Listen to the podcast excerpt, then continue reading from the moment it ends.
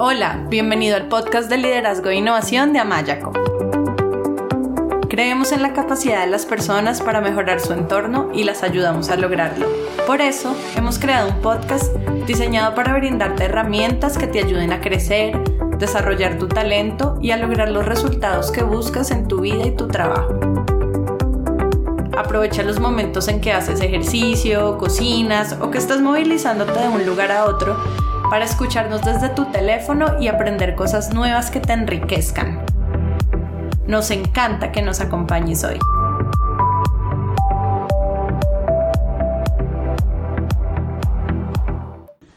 Hola, bienvenidos al podcast de liderazgo e innovación de Amayaco. Yo soy Melanie Amaya, coach profesional certificada, y en el episodio de hoy tengo un invitado muy especial, Alberto Merlano, quien es un empresario y educador con una carrera impresionante. Alberto es administrador especializado en gestión corporativa de conflictos. Nunca ha dejado de enseñar y al mismo tiempo de desempeñar tareas empresariales a nivel ejecutivo en situaciones en las que ha tenido que lograr la integración de intereses entre stakeholders en conflicto y su rol ha sido crítico para el logro de resultados empresariales. Por eso en el podcast de hoy vamos a estar hablando sobre todos estos temas que tienen que ver con gestión corporativa de conflictos, negociación y cómo manejar conflictos efectivamente. Alberto Merlano, eh, como decía, él es administrador de negocios, tiene un máster en administración industrial y también tiene estudios en análisis de problemas, toma de decisiones, pensamiento sistémico, negociación integradora, solución no violenta de conflictos, psicoanálisis, humanismo transpersonal, entre otros. Alberto fue vicepresidente administrativo de la empresa colombiana de petróleos Ecopetrol, una de las empresas más importantes de Colombia, la principal y la más grande empresa de petróleo en Colombia, y fue también director nacional de desarrollo de personal en la empresa Carvajal, que es una empresa que se encuentra eh, en, en, 14 países en América y tiene 19 mil personas trabajando. Y Alberto también ocupó la gerencia general de la empresa de acueducto y alcantarillado de Bogotá. Fue también gerente de la Unión Temporal Capital Geophysical, entre otras importantes posiciones de liderazgo que ha ocupado a lo largo de su carrera profesional. Y además de todo esto tan impresionante, Alberto también ha trabajado como consultor en desarrollo humano corporativo, con énfasis en manejo de conflictos, que es el tema que vamos a abordar principalmente en el podcast de hoy, y también ha sido decano, fundador, director, profesor de posgrado de reconocidas instituciones educativas en Colombia, algunas de ellas la Universidad de los Andes, la Universidad del Norte, la Universidad Javeriana de Cali, la Universidad del Valle, entre otras. Y adicional a todo esto fue elegido por Portafolio, un periódico líder en economía y negocios en Colombia, como uno de los 50 mejores gerentes del país en el 2004. Así que Alberto, muchas gracias por estar hoy con nosotros. Bienvenido a nuestro programa. Gracias a ti, Melanie. Encantado de volverte a oír. Alberto, ¿qué tal si comienzas contándonos algo sobre ti? Lo que tú quieras. Bueno, yo soy un administrador de negocios. Desde el punto de vista profesional, eso es lo que hago. Pero con un alto énfasis en gestión de lo humano dentro de las organizaciones. ¿De dónde nació? No sé. Así soy. Me incliné por esa área desde que me gradué comencé trabajando primero con la Universidad del Norte y de ahí se desplegó una serie de mm, actividades que me fueron conduciendo en algunos momentos a posiciones ejecutivas en organizaciones grandes, usualmente metidas en grandes problemas eh, de interrelaciones con stakeholders, o sea, en situaciones de notorio conflicto. Y el tiempo que no he estado con las empresas, eh, trabajando como ejecutivo de las mismas, eh, lo he dedicado a la consultoría de la administración con énfasis en lo que creo que hago mejor, el manejo de conflictos eh, humanos.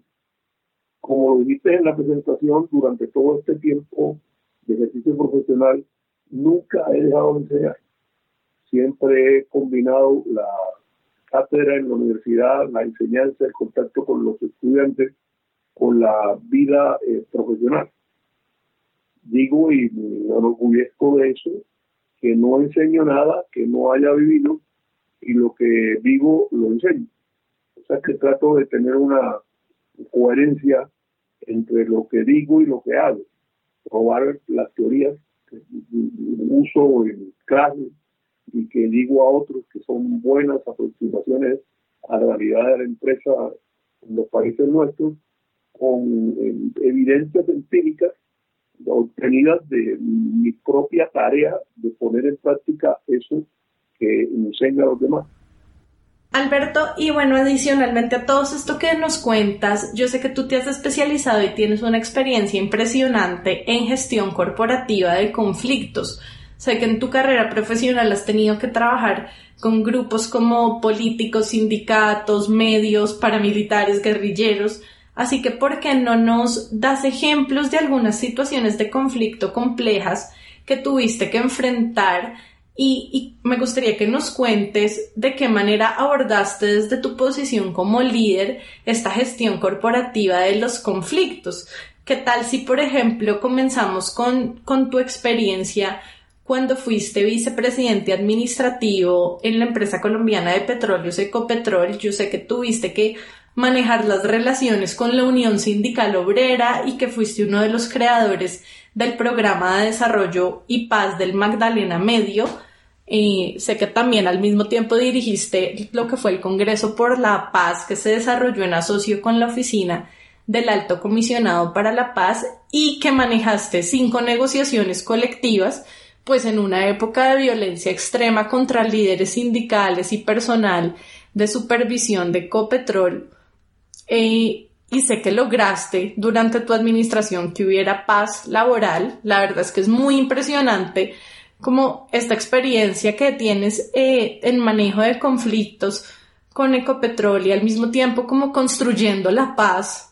Entonces me gustaría que nos cuentes más a fondo lo que fue el trabajo de manejo de conflictos y construcción de paz cuando eras vicepresidente de Ecopetrol y cuáles fueron tus principales aprendizajes con respecto al manejo y resolución de conflictos? Bueno, fíjate que la definición que yo hago de mi ocupación principal no pongo negociación, sino que empleo la expresión gestión de conflictos y en algunas ocasiones corporativo como para enfatizar conflictos que se dan alrededor de las empresas, con su personal, con sus stakeholders, con uno o con varios de ellos, en particular con comunidades. Porque el manejo de estas situaciones es más que negociación. Esto implica una eh, estrategia, una estrategia eh, corporativa. Y si esa estrategia corporativa no existe, o si existiendo no hay un fuerte compromiso del nivel ejecutivo de la organización, particularmente de quien sea su presidente, con lo que se pretende con ellos y con los métodos que se utilizan, usualmente todo esto eh, fracasa. El Ecopetrol fue como un laboratorio. Yo estuve allí 12 años contigo, en la misma posición, la vicepresidencia de Asuntos Humanos con éxitos y con fracasos. Pero en términos generales, la mm, situación, como se vio ya en perspectiva, eh, implicó el que Ecopetrol, en términos de relaciones con sus trabajadores eh, vinculados a un sindicato, el más fuerte que existía en el país en ese momento, con una intervención de las eh, fuerzas eh, de la guerrilla eh, que tenían como objetivo fundamental una de ellas viene a Ecopetrol y que había infiltrado también la empresa en diferentes estamentos, todo evidenció que la estrategia y la práctica de esa estrategia pudo mantener un clima que aunque nunca dejó de ser de confrontación y de dialéctica entre empresas y su, sindicato eh, pudo eh, llevar a que la organización en esos 12 años no tuviera ningún conflicto laboral serio, no hubo una sola huelga, tampoco tuvimos que acudir a gente de afuera, eh, árbitros o ser manejados por el Ministerio del Trabajo en momentos críticos para resolver nuestras situaciones. Todo lo resolvimos en casa. Todos los acuerdos de esos 12 años, durante cinco negociaciones formales durante el permanente proceso de negociación eh, que hubo en, ese tiempo, se hizo eh, cara a cara, eh, administración, sindicato, con buenos resultados. No digo, Melanie, que todo fuese sencillo, nada fácil fue, simplemente probó que hay eh, métodos que se pueden emplear para que la paz laboral pueda ser lograda independientemente de las posiciones eh, aparentemente opuestas que puedan tener las partes que están envueltas en el conflicto. ¿Y cuáles son esos métodos que tú dices que, que ayudaron a que se diera esta paz laboral? Lo primero que hay que hacer es eh, una eh, especie de contrato psicológico con la alta dirección de la empresa. En mi experiencia, esto es lo más difícil. Después te puedo romper un poquito ese punto porque me parece que es clave. La alta dirección debe reconocer que la existencia de un sindicato no solamente es legítima, sino que conviene desde el punto de vista tanto social como empresarial y por lo tanto no debe dificultarle a los sindicatos ni su existencia ni su legítimo desarrollo. Esta premisa es bastante cuestionable, sobre todo en, Colombia, porque la mayor parte de las empresas eh, de origen privado no comparten esta filosofía. El sindicato se ve como un enemigo durante mucho tiempo la unión que el movimiento sindical pudo tener con movimientos eh, subversivos eh, le dio razón a los empresarios de que era entregar la empresa a fuerzas oscuras que querían acabar con ella. Y aunque ya esa etapa se superó, en el momento presente todavía existe el recuerdo de lo que representaron los sindicatos en ese momento y la oposición a que los sindicatos eh, existan, eh, es una, una práctica común.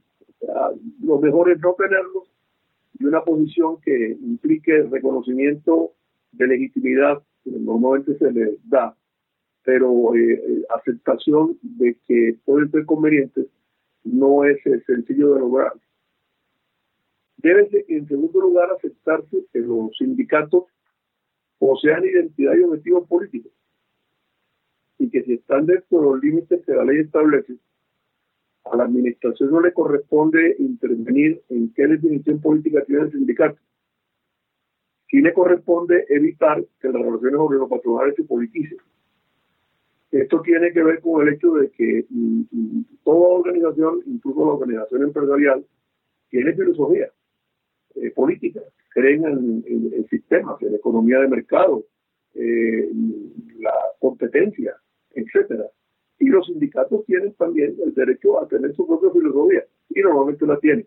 Y usualmente es una filosofía eh, de izquierda, no necesariamente una filosofía de confrontación, pero sí eh, muestran mucha afinidad con grupos políticos de izquierda. El planteamiento dice, no se mete en eso. Trate de que las relaciones no se politicen, las relaciones patronales.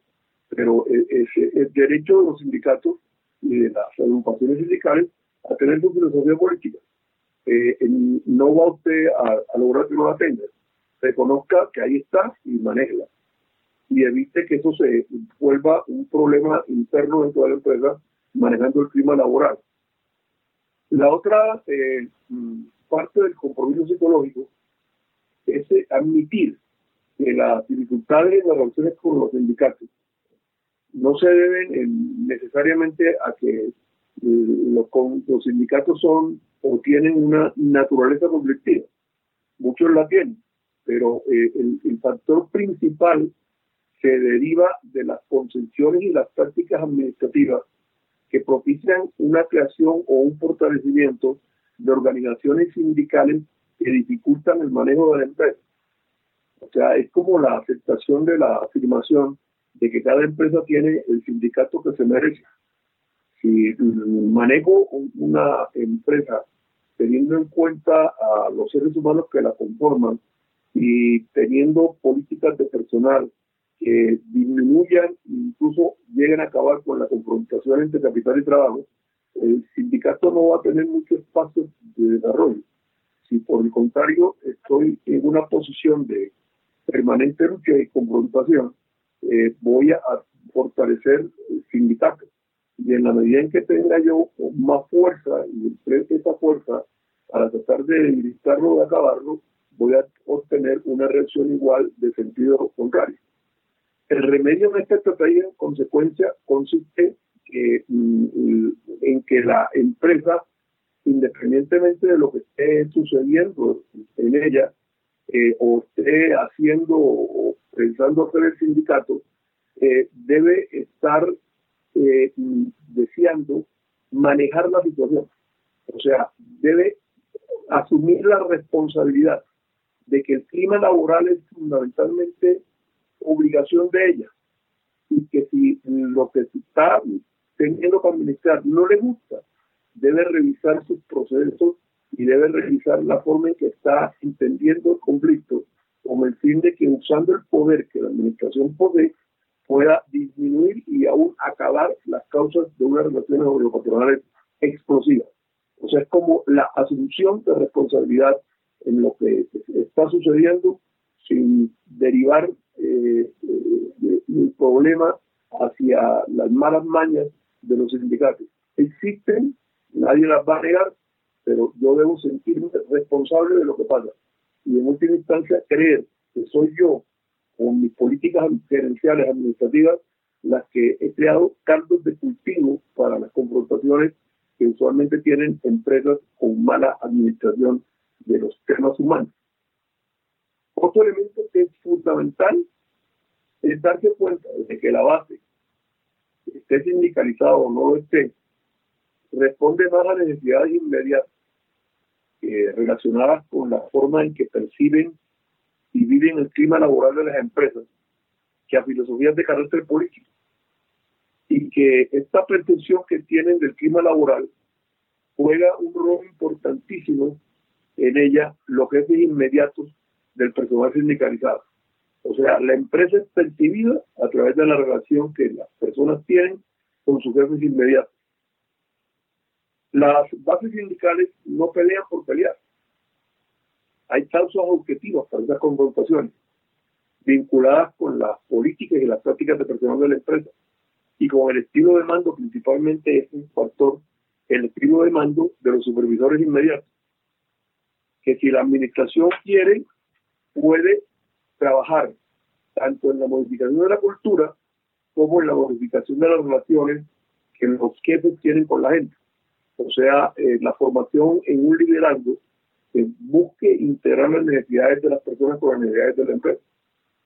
Las bases no están politizadas, pero si un sindicato sí está politizado y el clima laboral es malo y las relaciones con los jefes eh, pésimas, es fácil politizar una confrontación eh, eh, empresarial.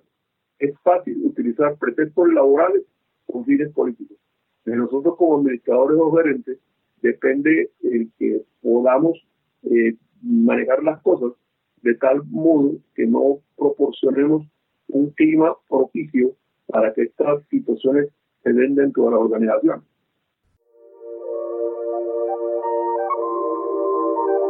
Para recibir más herramientas que te ayuden a generar los resultados que buscas en tu vida, trabajo y organización, te invitamos a inscribirte a nuestro newsletter.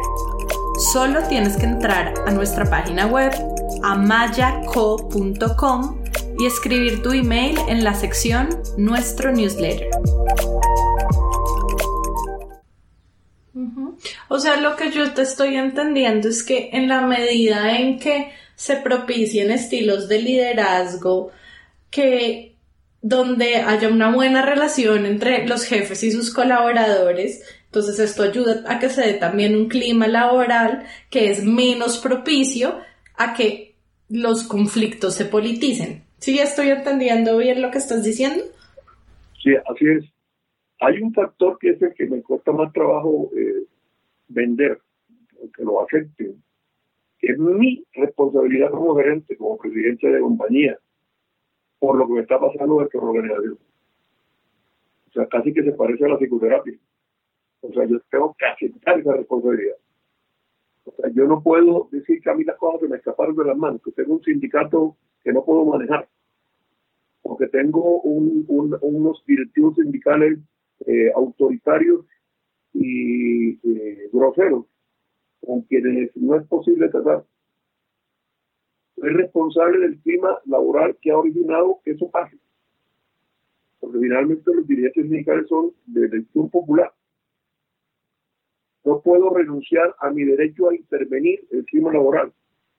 No puedo renunciar a mi derecho de tener supervisores, jefes, que traten de integrar las necesidades de las personas con las necesidades de la organización. Si yo dejo que el clima laboral eh, sea el que se dé, que crezca como hierba mala, lo que no eh, puedo eh, controlar, porque, o más bien que no puedo, no quiero controlar, soy responsable. Si tú ves estos, estos elementos que estoy planteando, ven la dificultad que tienes y llevan a, a, la conclusión personal mía, o sea, una conclusión de vida. Cada vez que yo he tenido eh, gerencia y que he tenido poder, me he guiado por esos criterios. Y el resultado ha sido muy bueno. O sea, con base en, estos principios, fundamentalmente manejé 12 años las relaciones obrero-patronales de, de y durante dos veces que fui gerente de la empresa de Augusto de Bogotá, viví con problemas sindicales también muy álgidos, eh, relacionados con vicios que venían de atrás. Y en, en, todos esos dos casos, el del acueducto y el de la eh, empresa Ecopetrol, que son los más emblemáticos de esta filosofía, el resultado fue espectacularmente bueno. Alberto, y ahorita cuando tú nos estabas contando toda esta estrategia que utilizaron en Ecopetrol y que les sirvió y fuiste explicando cada uno de los principios, me gustaría como a manera de resumen para que nuestros oyentes los tengan ahí en su mente, ¿podrías como enumerarlos como el, el nombre de cada uno de estos principios? Sí. Número uno, reconocimiento que la existencia de un sindicato es legítimo y conveniente. Desde el punto de vista social, siempre real. Número dos, aceptar que es propio de los sindicatos poseer identidad y objetivos políticos y que si están dentro de lo establecido por la ley, no corresponde a la administración intervenir en ese tema.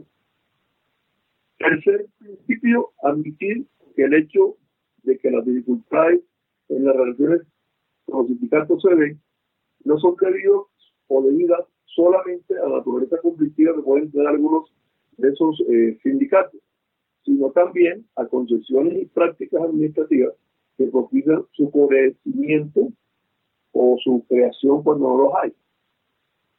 El cuarto principio, darse cuenta que la base esté sindicalizada no lo esté, responde más a necesidades inmediatas de carácter laboral que a motivaciones de carácter político.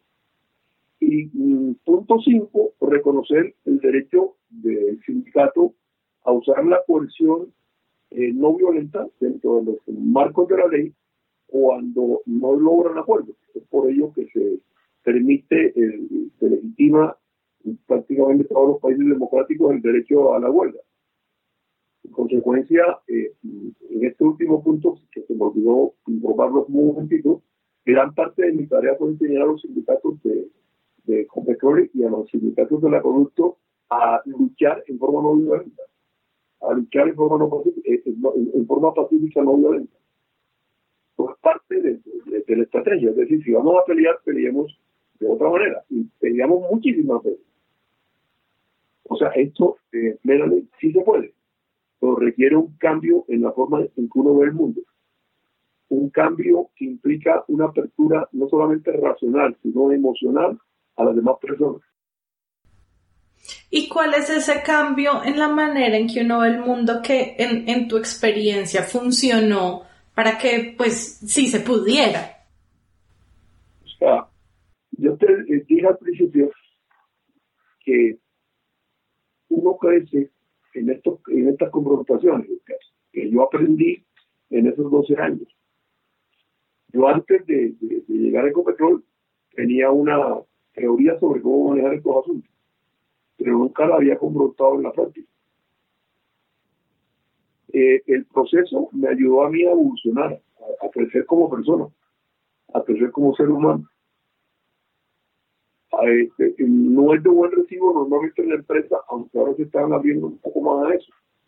Cuando hablamos de capitalismo consciente, empresas conscientes, negocios conscientes, cuando eh, eh, miramos eh, lo que se está haciendo en, en, ese campo, encontramos que la, el, término de, espiritualidad está dejando de ser satanizado, o sea, que ya lo podemos como emplear sin, sin mayores complicaciones. Pero eh, si lo aceptamos así, yo creo que todo esto implica un proceso de transformación espiritual. O sea, eh, eh, exige de exige de uno que uno se, se, transforme en lo, en, lo esencial. O sea, que se vuelva un líder consciente, abierto a, la humanidad. Y esa apertura espiritual tendrá diferentes lecturas según la forma en que la persona perciba su mundo y la vinculación a filosofías o religión. En el mundo del cristianismo sería como vernos todos como hijos de Dios. Al vernos todos como hijos de Dios, esa definición de, enemigo se debilita eh, enormemente. No hay, no hay manera de, mantenerla en el, mediano en el, o en el largo plazo. En, este tema de la espiritualidad, eh, Arnold Toynbee, profesor de investigación e historia internacional de la London School of Economics y de la Universidad de Londres, autor de numerosos libros, decía en una frase que a mí me impactó tanto que la, la uso en prácticamente todos los seminarios que tienen que ver con esto. Decía lo siguiente, estoy convencido de que la enfermedad de la sociedad moderna solo se puede curar por medio de una revolución espiritual en los corazones y en las mentes de los seres humanos. Los malestares sociales no pueden ser remediados por cambios organizacionales. Estos intentos de remedio son superficiales o originan el rechazo eh, a toda organización o simplemente reemplazan una forma de manipulación por otra. Las únicas curas efectivas son espirituales. Toda organización o institución social se basa en una filosofía o religión. Y la organización es tan buena o mala como lo sean las bases espirituales en las que se fundamenta. Estoy seguro que el género humano necesita una nueva base espiritual. Si dicha base sirve para sanar nuestra actual enfermedad social, esa nueva forma de sociedad más satisfactoria podrá ser construida gracias a ese fundamento espiritual nuevo y mejor sin esto no veo posibilidad de cura. Eso lo digo en 1976. Ya estamos en 2018, retomando muchas de, muchas de estas cosas. Alberto, entonces, como lo que yo estoy entendiendo es que lo que tú nos dices es que para que para que haya realmente una una gestión eficiente, pacífica, no violenta de los conflictos, se necesita de organizaciones conscientes y de un liderazgo consciente. Y que para que este liderazgo consciente se, debe, se dé es necesario también un trabajo espiritual o una transformación espiritual por parte de los líderes. Estoy, ¿es, es, eso lo que nos estás diciendo? Sí, creo que se, interpreta bien lo que estoy diciendo. O sea, esa, esa transformación es absolutamente necesaria. Ahora, no estamos en posición de todo o nada. Una posición de todo o nada sería la posición de si no hay transformación espiritual de el líder, el presidente, por lo menos de él, porque ese líder influye en los demás. Y si ese líder no tiene esa orientación, eh, las cosas no funcionan adecuadamente, porque no va a compartir ni el espíritu ni la forma de hacer lo que he dicho que se deba hacer. Eh, las prácticas que pueden usar existe el espíritu, no existe el espíritu. Pero el resultado va a ser bastante diferente. O sea, si yo no creo en, esto que he planteado, eh, pero lo compro porque ha mostrado que es efectivo para reducir problemas. No voy a lograr si no tengo el convencimiento pleno que las cosas funcionen bien en un 80, 100%, pero sí mejor. Porque a veces con este mensaje dice, pues entonces no hay remedio. hay que olvidarnos de, la, consultoría gerencial en el terreno de la gestión humana y dedicarnos más bien al desarrollo de la conciencia de las personas pienso que el desarrollo de la conciencia de las personas es una tarea prioritaria, pero no es la única. En las empresas no eh, eh, abundan personas con un alto desarrollo de conciencia, pero sí abundan personas que están aburridas de estos problemas y que pueden, si bien no comprar la filosofía, comprar algunos de los remedios que se genera esta filosofía o sea, comprar algunas de las de los productos que se generan de estos filosofías. No acaban con los problemas eh, de, raíz, pero por lo menos mejor. Y ese es el sentido de todo es cuestión de, grado, todo es cuestión de, matices, de hasta dónde llegamos. O sea, que no es eh, que solamente ese sea el camino para una, eh, un avance radicalmente innovador en, en esto. Hay otro camino, pero sin este requisito indispensable avanzamos, pero no avanzamos lo suficiente.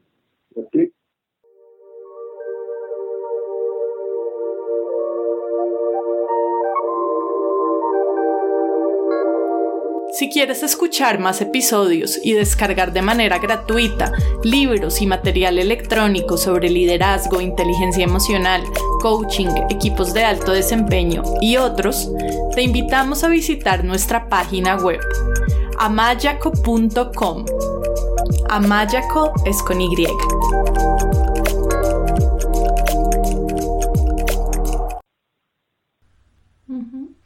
Y eso que dices me, me conecta con algo que estabas diciendo al comienzo, de que cada empresa tiene el sindicato que se merece, porque pues dependiendo de la prioridad y el enfoque que yo le dé al manejo de las relaciones humanas y, y, la importancia que le dé a los seres humanos que trabajan en la empresa, pues también voy a tener diferentes reacciones por parte de, por parte de quienes son mis colaboradores y en este caso por parte de, pues de los sindicatos. De hecho, me acordé de algo que no tiene mucho que ver, pero sí tiene que ver, que es em, un estudio que hicieron sobre los médicos y cuáles eran los médicos que más demandaban y los médicos que menos eh, demandaban los pacientes. Y los médicos con más demandas por parte de pacientes eran esos que, que no eran empáticos y que no habían eh, trabajado en construir una relación y una conexión con sus pacientes, mientras que los médicos que eran empáticos, compasivos, que se habían preocupado por construir una buena relación con sus pacientes a pesar de cometer errores, gracias a esa relación no eh, recibían tantas demandas, muchas menos. Entonces, entonces creo que sí es importante, como tú dices, como entre el líder más trabaje en él mismo, en su interior, en su dimensión personal, espiritual, pues también va a ser una mejor persona y va a poder relacionarse mejor y con mayor compasión y con empatía con los otros y eso pues sin duda alguna le va a ayudar a gestionar los conflictos de una manera mucho más constructiva para todas las partes. Y, y, Alberto, y bueno, y también nos, nos nombraste el tema del liderazgo consciente. Sé que pues otra de las experiencias muy importantes fue cuando fuiste asesor de la alcaldía de Bogotá, que no, la, no, no, lo nombraste ahorita, y estuviste encargado del manejo de negociaciones complejas por ejemplo, con los operadores del sistema de transporte y los empleados del distrito. Entonces, me gustaría que nos cuentes un poco cómo, cómo fueron estas negociaciones y qué hiciste para que terminaran en forma exitosa. Eh, sí, el secreto es el mismo. O sea, yo no creo que yo sea tan buen negociador. De hecho, en la búsqueda de la concertación y de que todas las partes se canen, que todo el mundo quede satisfecho, puedo tener la tendencia a entregar más de lo que debería. Por eso normalmente me rodeo de gente que negocia conmigo, que esté más enfocada hacia la tarea que hacia la persona. El secreto de todo esto es si estoy abierto a la gente. O sea, el secreto, si hay algún secreto, es la apertura racional y emotiva a los demás. Estoy abierto a lo que el otro eh, hace, a lo que el otro dice, fundamentalmente a lo que el otro es. O sea, el proceso espiritual conduce a que termine uno aceptándose uno a sí mismo termine también eh, aceptando a los demás tal cual como son. Y termine aceptando las situaciones como las situaciones son. O sea, una triple aceptación hacia uno, hacia los demás y hacia lo que es, hacia la realidad, hacia la situación. Por lo tanto, cuando entro en una, en una relación de confrontación, en una relación de, de choque, la, la, la, la posición eh, mía es por naturaleza, o sea, porque el, proceso de desarrollo espiritual y la disciplina espiritual así lo han logrado hacer después de, de trabajarlo muchísimo y mantenerme permanentemente en ese trabajo. Eso logra que la apertura que hoy sea captada por el otro y facilita enormemente todas las, las, situaciones. En el tema de la, de, la negociación de transporte, los transportadores se dividieron. Y yo contribuí enormemente a que se volvieran a integrar. No utilicé el dividir y reinará. Y logré que tuviese confianza. ¿Por qué? Porque yo confío. O sea, si no, si no eh, eh, eh, genero confianza de parte mía, no voy a vencer la desconfianza de parte del otro. Entonces la negociación fue larga. Hubo muchos altibajos, pero salió adelante. Con un, grupo humano satisfecho con el acuerdo logrado y un distrito de Bogotá también contento por el resultado que se había obtenido. En el caso de las, confrontaciones con paramilitares y con guerrilleros en, la empresa petrolera, me recibieron el primer día con uno de esos dirigentes, eh, llegó a la empresa y pidió una cita de urgencia con el nuevo gerente y en la mesa de la gerencia colocó una grabación en donde empleados de la empresa estaban conspirando para darlo de baja a él. Y lo primero que me dijo es, si esto pasa, si a mí me llegan a hacer algún daño, usted es hombre muerto, ¿verdad? O sea, ojo por ojo, diente por diente. Usted controla, controla a su gente, o si no la controla, entonces usted es responsable de, lo, de los capaces. Pero cuando eso pasa, si yo estoy abierto, no por estrategia, o sea, no, no, no porque la estrategia me recomiende mantener mi calma, mi serenidad, eh, hasta el buen humor, si soy capaz de hacer eso. Si no es un asunto de estrategia, sino que yo veo a ese ser humano como otro ser humano como yo, y acepto lo que él es, o sea, acepto que sea un guerrillero, que sea un, un paramilitar, acepto su susto también de que pueda ser asesinado, acepto su ira, me puedo relacionar con él desde mi centro hacia, hacia su centro. Y eso no es un ataque. Eso es simplemente dos seres humanos que están estableciendo una relación o iniciando una relación en donde por lo menos uno de los dos está abierto a aceptar la situación como es sin negarla y al otro como es y que cree que hay posibilidad de encontrar puntos de unión. De allí a encontrar los puntos de unión y desarrollar una relación de confianza, hay muy poco traición. Sí, y estos ejemplos que nos estás dando, Alberto, me hacen, o sea, lo que, me, lo que, lo que estoy viendo en los ejemplos que nos das es que el líder, cuando está en esta posición como del liderazgo consciente, entonces tiene esa capacidad de estar presente que le permite, como dices tú, aceptar y no negar el, pues la situación que se está dando, pero también le permite como mantenerse enfocado y, y gestionarse a sí mismo de tal forma que se puede relacionar con el otro, como dices tú, de centro a centro, como reconociendo pues el ser humano que hay en el otro y que y, como poniéndose desde esa posición de realmente querer sacar un gana-gana. Así es. Parte del entrenamiento, por ejemplo, que yo imparto en este tema en las universidades, es la lectura, la, la lectura primero de la, de, la, de la esencia de la vida de Gandhi. La película de Richard Attenborough, el que ganó varios premios Oscar, Gandhi. ¿Cómo se llama la película, Alberto? Gandhi. Sí.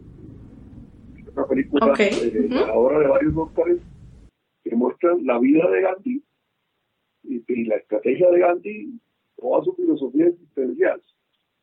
O sea, ¿cómo manejó Gandhi ese tema? ¿Cómo manejó Gandhi ese problema? Lo manejó no por, por técnicas de negociación. Yo creo que Gandhi haya tomado un curso de negociación en su vida.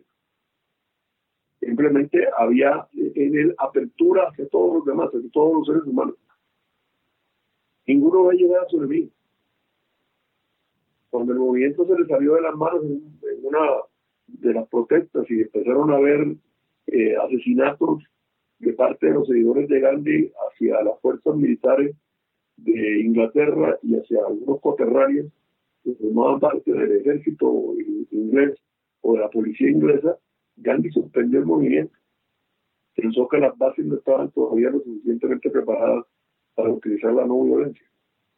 Gracias de Gandhi es que está dispuesto a morir por sus ideas, pero no está dispuesto a matar por ellas. Mm.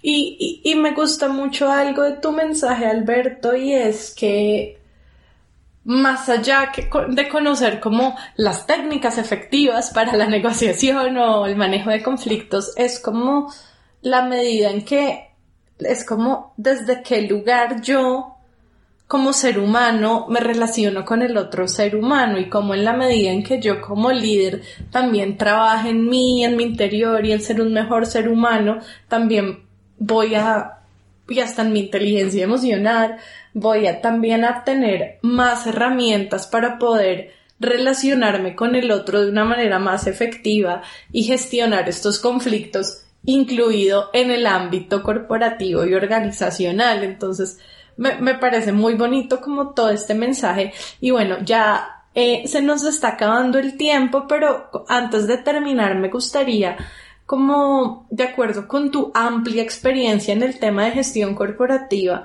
de conflictos y todas estas experiencias que tuviste con Capital Geofísica y con Ecopetrol y la Alcaldía de Bogotá y el acueducto, eh, que, le, que le contaras a nuestros oyentes eh, que son personas que quieren mejorar su habilidad para liderar, como qué pueden hacer eh, para estar mejor preparados para estas situaciones en las que tengan que gestionar conflictos.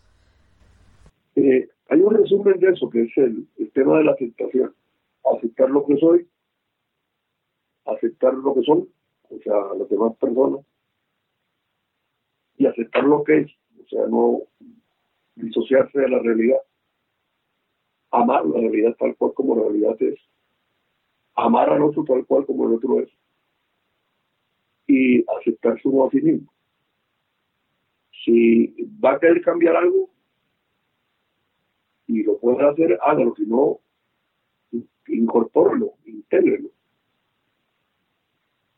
No eh, eh, es inútil leer libros, eh, aplicar estrategias aprendidas en textos, o el Bademecum puede tener la misma enseñanza del liderazgo consciente, o como yo la llamo, la negociación desde el ser, o manejo de conflictos desde el ser eso, eso puede ser útil. Pero lo, lo, lo, más importante es utilizar la experiencia para la propia transformación. Entonces, si se quiere convertir en un negociador exitoso en el mundo contemporáneo, cursos hay montones. Y la, la, la, manera de, de, estudiarlos lo, lo gradúan en, en general en métodos de manipulación. O sea, de aparentar lo que no se es uno gana y el otro pierde, etcétera. Cuando enfatizamos una negociación integradora, desde el punto de vista de valores, eh, implicaría aceptar los principios iniciales de esa negociación. O sea que yo no puedo ganar si el otro pierde. Y que la, la, victoria no es la, victoria que se obtiene a costa de los demás, sino que hay una, una, una, posibilidad, una posibilidad de que en, la negociación ambos ganen y ambos añadan valor, ambos salgan mejor como, como, como parte. Después que la negociación termina, porque el resultado al que llegan no solamente eh, logra sus objetivos, sino que logra más allá de lo, lo, que la otra persona estaba esperando. Toda esta carrera se puede también enseñar como estrategia pues uno puede decirle en la medida en que usted entiende bien a los demás, aunque no los, aunque no los acepte, usted tiene una ventaja competitiva. El mejor general debe ponerse en, el pellejo, en los zapatos del general enemigo y tratar de pensar como entienda, como forma de poder eh, derrotarlo en el campo de batalla. No, es ese el sentido. Ahora, al lado de lo, al, lado de toda la, filosofía de este proceso del que hemos hablado en la hora, hay los productos. Por ejemplo, yo te señalo algunos de los productos de, de, Ecopetrol, de, un, de una negociación holista o integradora o ganadora, como queramos llamar. Por ejemplo, el, menú implica que la administración debe tener un producto, la política de personal.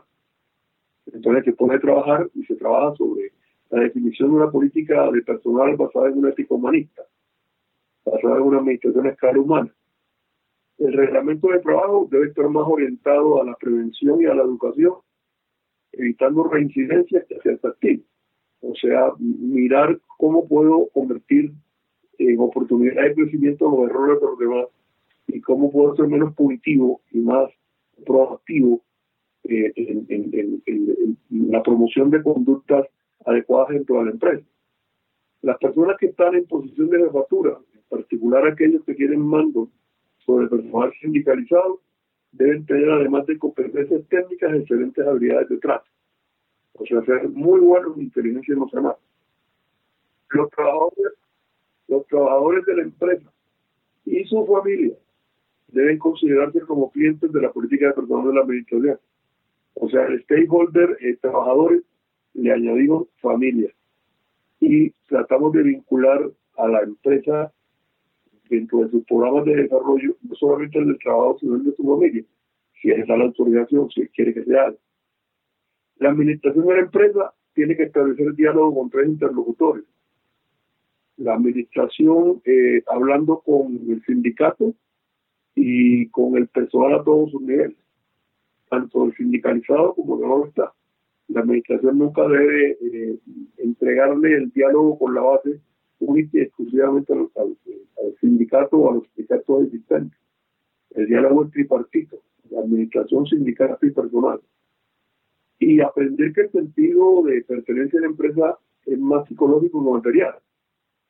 Y en consecuencia debemos tratar de que los trabajos promuevan la integración entre el ser y el quehacer del trabajador, enriqueciendo en forma técnica, aplicando los conceptos de Frederick Herbert, por ejemplo, y, enriqueciendo los contextos de los, oficios. Eso eh, busca diseñar eh, trabajos retadores e incrementar la participación de los trabajadores en las decisiones que los afectan. Todo esto me da dijo un menú. Cuando digo no todo está perdido, es, pero usted no compró la filosofía puede comprar un poco el menú. El menú le va a disminuir el problema, si lo tiene en, 80, le va a poner el problema en 40. Pero eh, mejora. La negociación también está llena de recetas. Fundamentalmente hay que buscar la esencia, el, origen que tuvo el método cuando se desarrolló la Universidad de Harvard el método de evaluación integrador. O sea, gana, gana, o más bien visto de esta manera sería gane y ganes. Vaya pues. Tan importante es que yo gane como que tú ganes. Que es un cambio de paradigma, es un paradigma diferente. Eh, mucho más orientado a, como lo dices tú, resolver los conflictos desde el ser y mucho más enfocado en el, en el ser, en quién soy yo y en cómo yo eh, trabajo en mí para poder como líder gestionar estos conflictos de una manera constructiva mucho más que desde el hacer, mucho más que desde qué voy a hacer y cuál es la técnica y cuál es el método. Entonces me parece una perspectiva muy bonita y muy interesante y lo que te digo como un cambio de paradigma. Y pues ya se nos acaba el tiempo, pero entonces quiero agradecerte de verdad por, por compartir con todos nosotros pues estos toda tu experiencia que es tan impresionante y tan valiosa y pues por tu generosidad para compartir con nosotros tus aprendizajes, tus experiencias y tus conocimientos. No, gracias a ti. Fue una, una buena catarsis la que, pudimos hacer de, en esta hora de diálogo. Lo mismo, Melanie. Un abrazo también para ti.